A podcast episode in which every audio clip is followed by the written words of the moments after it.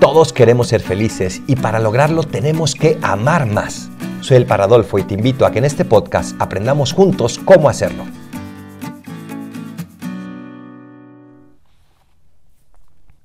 Pues qué tal queridos amigos, bienvenidos a este cuarto episodio del podcast Amar Más.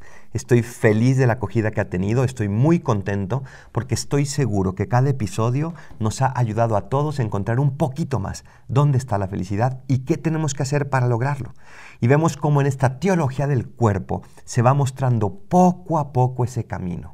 Sé que son temas que no son fáciles, sé que son temas que tal vez puedan suscitar un poquito de heridas, que tal vez puedan recordar esos momentos donde estábamos buscando a Dios y no lo encontrábamos o donde otros nos hicieron un daño.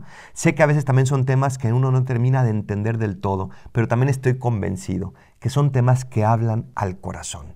Y por eso te animo a dar este cuarto paso conmigo, que se trata de reconocer tus propias grietas. Todos traemos grietas. Ninguno de nosotros es perfecto. Todos traemos por ahí algo que podemos mejorar, que puede ser embellecido, que puede ser elevado todavía más. Me encanta como lo dice San Pablo. Realmente mi proceder no lo comprendo, pues no hago lo que quiero, sino que hago lo que aborrezco. En Romanos 7, versículo 15. ¿Qué duda cabe? Que a todos nos ha pasado algo así. Queremos actuar de una manera y sin embargo terminamos haciendo otra cosa. Me acuerdo cuando en un momento estaba yo acalorado en una conversación con un amigo y comencé a decirle cosas que traía desde hace mucho tiempo, de hecho de decirle, porque le iban a ayudar.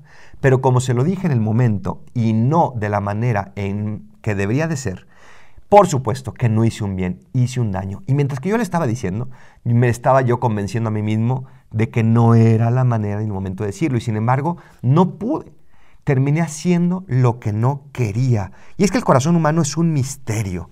Tal vez podemos pensar que si no tuviéramos la capacidad de pecar, que tal vez si no pudiéramos elegir entre el mal y el bien, sino simplemente el bien, estaríamos mejor. Tal vez pudiéramos pensar que seríamos más felices. Y sin embargo, y sin embargo, la felicidad viene porque amamos. Y amar significa poder no amar porque amar es libre. Amor es elegir con libertad entre una cosa u otra, entre una persona u otra. Y cuando podemos elegir, entonces significa que también podemos equivocarnos. Todos estamos destinados a poder dar un paso más en esta libertad. No estamos destinados a vivir agarrados a nuestros pecados, sino a ser cada vez más libres. Pero tenemos que reconocer algo. Estamos agrietados. No significa que somos pesimistas, significa que somos realistas. Y por lo tanto, si estamos agrietados, vamos a necesitar a alguien que nos repare. Y eso vendrá después, en el quinto paso. Pero por ahora, te invito a hacer este recorrido para reconocer cómo nuestras grietas pueden afectarnos a nosotros y a los demás.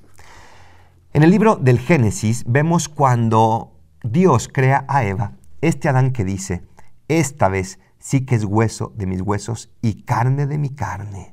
Esta será llamada mujer, porque del varón ha sido tomada. Y por eso deja el hombre a su padre y a su madre, y se une a su mujer, y se hace una sola carne. Este Adán, ¿qué está gritando? Está gritando que cuando vio a Eva, cuando vio su cuerpo, se dio cuenta de que su mismo cuerpo de varón tenía un significado. Y es que nuestro cuerpo, nos dice San Juan Pablo II, tiene un significado esponsal, un significado que tenemos que aprender a leer, a descubrir y a interpretar. Tiene un lenguaje de amor que tenemos que aprender a descifrar, porque lamentablemente, como en cualquier lenguaje, también con mi cuerpo puedo decir mentiras. Pero San Juan Pablo II me invita a hablar la verdad con mi cuerpo. Esa verdad significa que mi cuerpo está hecho para amar y ser amado. Dice él en su teología del cuerpo que el cuerpo humano desde el principio tiene un carácter nupcial, lo que quiere decir que es capaz de expresar el amor con que el ser humano se hace un don. Mi cuerpo es capaz de expresar a través de él que mi, todo mi ser está creado para ser un don, es decir, fue creado para amar. Sin embargo, hay muchísimas cosas que pueden romper este significado, muchísimas cosas que pueden alejarnos de ese expresar amor a través de nuestro cuerpo. Por ejemplo, a través del pecado entró algo que llamamos concupiscencia. No te espantes, tal vez nunca habías escuchado esta palabra. Y sin embargo, es una palabra que es parte de la teología católica. La concupiscencia, por decirlo así, es como la inercia que tenemos hacia el pecado. La inercia es un concepto físico. Cuando un cuerpo se le imprime una fuerza, mientras que no haga otra fuerza que le quite la fuerza original, va a seguir en la trayectoria que la primera fuerza le implicó. Pues bien, nuestro corazón estaba destinado hacia Dios y sin embargo llegó el pecado y le imprimió una fuerza que tiene que llevarlo a partir de ahí como una tendencia hacia el pecado. Esta fuerza, que es la concupiscencia, nos acerca por tendencia a no elegir el amor total, sino tal vez el amor a las criaturas, el amor a nosotros mismos, nos lleva, a fin de cuentas, a buscar en lugar de comunión el uso, en lugar del amor generoso el egoísmo, en lugar de la entrega la susceptibilidad, en lugar de la igualdad el poder, tantas y tantas y tantas otras cosas que la concupiscencia nos empuja. Pero Dios nos redimió, por supuesto, para también vencer esa concupiscencia. Mientras tanto, mientras que esa redención llega a su plenitud, seguimos sufriendo los efectos de esta concupiscencia, que no es en sí mismo pecado, pero que sí nos acerca al pecado. Y por eso San Pablo dice en Gálatas 5:17, la carne tiene tendencias contrarias a las del espíritu y el espíritu tendencias contrarias a las de la carne no porque la carne y el espíritu sean enemigos antagónicos para siempre, sino simplemente porque entró el pecado y a través de la concupiscencia hizo que hubiera esa lucha que a veces no entendemos. La concupiscencia, por lo tanto, lo que hace es que limita y deforme el lenguaje del cuerpo. Ese lenguaje que estaba hecho para entregar amor, para darse, para donarse, fue deformado y comenzó a buscar más la satisfacción, la atracción, que la comunión que viene del amor. Y por eso no llena. Por eso se quita el verdadero goce de todo placer de cara a Dios, de cara al cielo, de cara a los demás, incluso de cara a nosotros mismos, porque lo único que nos llena es la entrega desinteresada a los demás. La concupiscencia de por sí no es capaz de llevarnos a la unión. Ella no une, sino que se adueña, dice San Juan Pablo II. Y así, la relación del don se transforma en una relación de apropiación, como si tuviéramos que vencer, como si tuviéramos que esclavizar al otro para que nos haga feliz y no más bien entregarnos. Entonces, sucede que se rompe la armonía interior que teníamos. Y es por eso que a veces sentimos que esta fuerza que tiene nuestro corazón es como si fuera una fuerza casi autónoma, donde el cuerpo quiere dominar al alma, donde quiere imponerse, donde sí, desde lo más profundo de nuestro ser queremos comunión y sin embargo, tantas pasiones, tantos desacuerdos, tantas diferencias, tantos ritmos distintos, tanto tiempo distinto y no podemos llegar a esa comunión que tanto anhelamos. Y lo que fue creado para ser una maravilla, que es la relación con los demás, relación hombre y mujer, también hombres con otros hombres, mujeres con otras mujeres, en esas relaciones de amistad, de familia, de serenidad, llegan a romper esa armonía y no fomentan la comunión, sino todo lo contrario. ¿Por qué? Porque nuestro cuerpo, al ser enviado por la concupiscencia hacia el pecado, nos hace como una especie de constricción donde se limita nuestra capacidad de experimentar y de poder ser don para los demás. Por eso dice el Génesis, como una especie de maldición que no le echó Dios, sino nosotros mismos a través del pecado. Buscarás con ardor a tu marido que te dominará. Y desde aquel entonces los hombres intentamos dominar a las mujeres y las mujeres a los hombres, porque no queremos igualdad, queremos dominio, esa constricción del cuerpo. Y uno se puede preguntar, ¿significa esto entonces que el cuerpo perdió su capacidad de expresar el amor y de expresar ese deseo de ser don para los demás? Por supuesto que no. Claro que no. Este cuerpo sigue siendo capaz de eso, porque Dios nos ha capacitado para eso. Todos tenemos esa tendencia básica dentro de nuestro corazón de amar y ser amados. Y por eso no descansamos hasta que no lleguemos a obtener ese amor pleno, total e incondicional. Claro que no podemos negar que el corazón se ha convertido como una especie de campo de batalla donde, por decirlo así, como nos imaginamos desde chiquitos, está el angelito diciéndome por un lado una cosa y está el diablito por el otro lado diciéndome otra cosa. Ese corazón se siente amenazado. Se siente amenazado tal vez por el orgullo que no quiere pedir perdón. Se siente amenazado por el amor propio que no quiere perdonar. Se siente amenazado por la susceptibilidad que no deja pasar un solo detalle, por el egoísmo de exigir cada vez más y más y más. Este corazón se convierte en ese campo de batalla donde a fin de cuentas tiene que ganar el amor, donde no podemos dejar que el egoísmo gane, porque entonces será un corazón infeliz, no solo en esta tierra, sino para siempre. El amor no es fácil, el amor es una conquista, es una batalla, pero el amor es lo único que da sentido a nuestra vida. Y es que estoy convencido de una cosa, todos tenemos dentro de nosotros un profundísimo deseo me atrevería a decir que es de los más profundos, si no es que es el más profundo, un profundísimo deseo de ser amados incondicionalmente. ¿A quién le gusta que le digan te amo mientras que estés guapo? Te amo mientras que peses tantos kilos. te amo mientras que no te salgan arrugas. Te amo mientras que no te corran del trabajo. Te amo mientras que estemos jóvenes. Te amo mientras que no me canses. A nadie le gusta eso. Todos queremos ser amados incondicionalmente. Te amo y punto. Y no puedo dejar de amarte porque mi amor es incondicional. Suceda lo que suceda, pase lo que pase, siempre te voy a amar. Y es que así nos creó Dios, para ser amados incondicionalmente por Él y para transmitir ese amor incondicional también a los demás. Porque no podemos ser felices si no es amando al otro con sinceridad y experimentando ese amor con sinceridad. Lamentablemente llegó esta concupiscencia y esa inercia nos aleja de esta tendencia básica y original.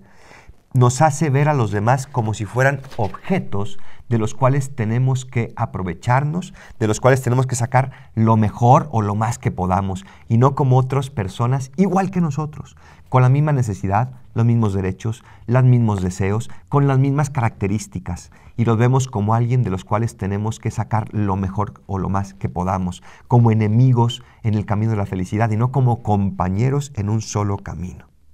¿Y qué pasa? Que llega una última consecuencia que si no podemos amar a los demás incondicionalmente, terminamos sintiendo que Dios tampoco nos puede amar así. Y eso es tremendo para nuestra vida.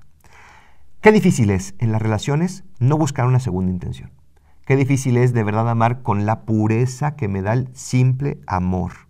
Qué difícil es no buscar un amigo porque me hace bien, porque me cae bien, porque me divierto. Qué difícil es no pedir un favor simplemente porque quiero. Es muy difícil buscar el amor simplemente por amar. Y si así tratamos a los demás, si así buscamos a los demás, terminamos pensando que entonces seguramente Dios también me trata así. Y claro, si Dios me trata así, significa que yo tengo que hacer méritos para que me ame y que su amor no es incondicional. Significa que esta concupiscencia que tengo me está alejando de por sí de Dios y que tengo que hacer méritos, entre comillas, para que Dios me ame. Pues te tengo una excelente noticia. Dios no me quiere por mis méritos. Dios me quiere porque simplemente me quiere. Dios me ama y punto.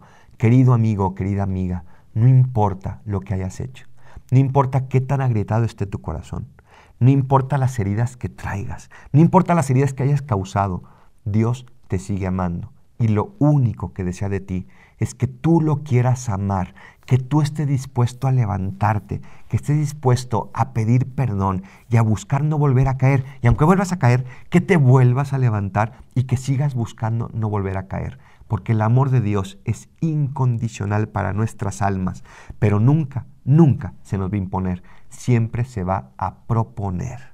Hoy es un día para que le abramos ese corazón a Dios, para que dejemos que ese amor incondicional, a pesar de la concupiscencia, a pesar de nuestros pecados, para que ese amor incondicional nos abrace, para que sintamos que de verdad hay alguien en el cielo que me ama sin condiciones y por quien vale la pena entregar también un amor sin condiciones. La religión no es simplemente una colección de normas que cumplir, es una relación personal con Dios. Mi religión el catolicismo no es ir a misa los domingos, no es no matar, no es no mentir. Claro que tengo que cumplir con todas esas cosas, pero tienen sentido esas cosas porque me siento amado incondicionalmente por Dios nuestro Señor. Y sí, la concupiscencia parece dominarnos, parece que nos hace perder libertad, parece que nos convertimos en esclavos, pero hay alguien, alguien con mayúscula, que ya me liberó, alguien que me ganó la redención. Y ese alguien se llama Jesucristo. Yo soy el camino, la verdad y la vida. Nadie va al Padre sino por mí. Esta redención se me regala como un don y es lo que vamos a ver en el siguiente episodio de este podcast. Pero también, además de don, se me regala como una tarea. Y por eso yo tengo que poner parte de mí. Tengo que lograr un profundo autodominio para poder enfocar mi corazón por gracia de Dios hacia la gracia de Dios. Todo es gracia de Dios, pero Dios no actúa independientemente de mí. No soy un títere que me maneja. Yo le tengo que dar un sí. Y este sí es una invitación, una profunda libertad para poder vivir como hijo de Dios, plena y totalmente libres. En el siguiente episodio, en el sexto, vamos a hablar de este autodominio, porque dice San Juan Pablo II que el hombre puede convertirse en don de sí si cada uno de ellos se domina a sí mismo.